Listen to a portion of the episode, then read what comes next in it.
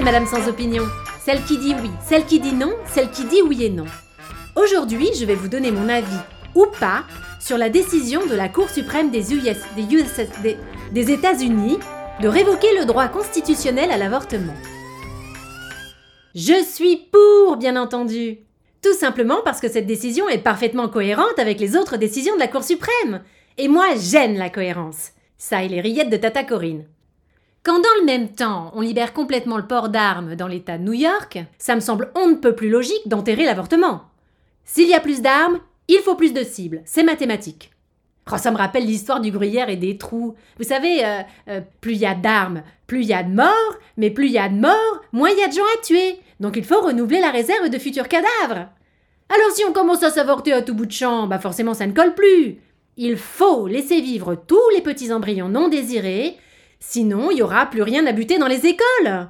Et puis on a beau dire, c'est quand même plus simple de se pointer à la récré avec un fusil d'assaut que d'aller tricoter dans le derrière, enfin je veux dire dans le devant, des bonnes femmes qui veulent se faire décrocher le lardon.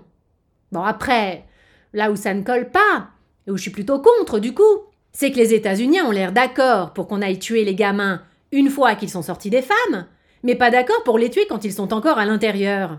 Bah non, c'est vrai, c'est paradoxal. C'est comme si on acceptait de, bouffer du poulet mais pas des œufs, ça n'a pas de sens. Enfin, sauf pour ma cousine Juliette, hein, la fille de Tata Corinne, qui est végétalienne, on se demande pourquoi. Mais c'est un autre sujet.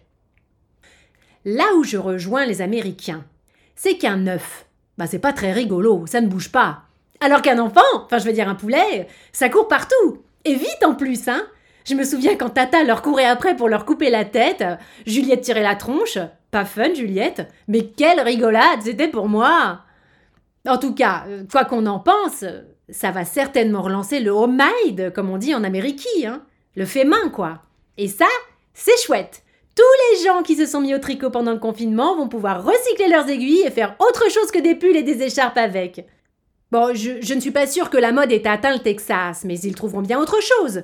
Donnez, par exemple, à défaut d'aiguilles à tricoter, tout le monde a un cintre, même un texan. Oh, je ne veux pas croire que leurs belles chemises à carreaux et leurs vestes à franges qu'on dirait Johnny Hallyday, ils les plient. Non, ils doivent bien les pendre. Bon, eh bien, euh, bah tout est dit. Maintenant que les choses sont claires, euh, je vais pouvoir vous laisser. Mais je me demande ce qu'en aurait pensé Johnny quand même.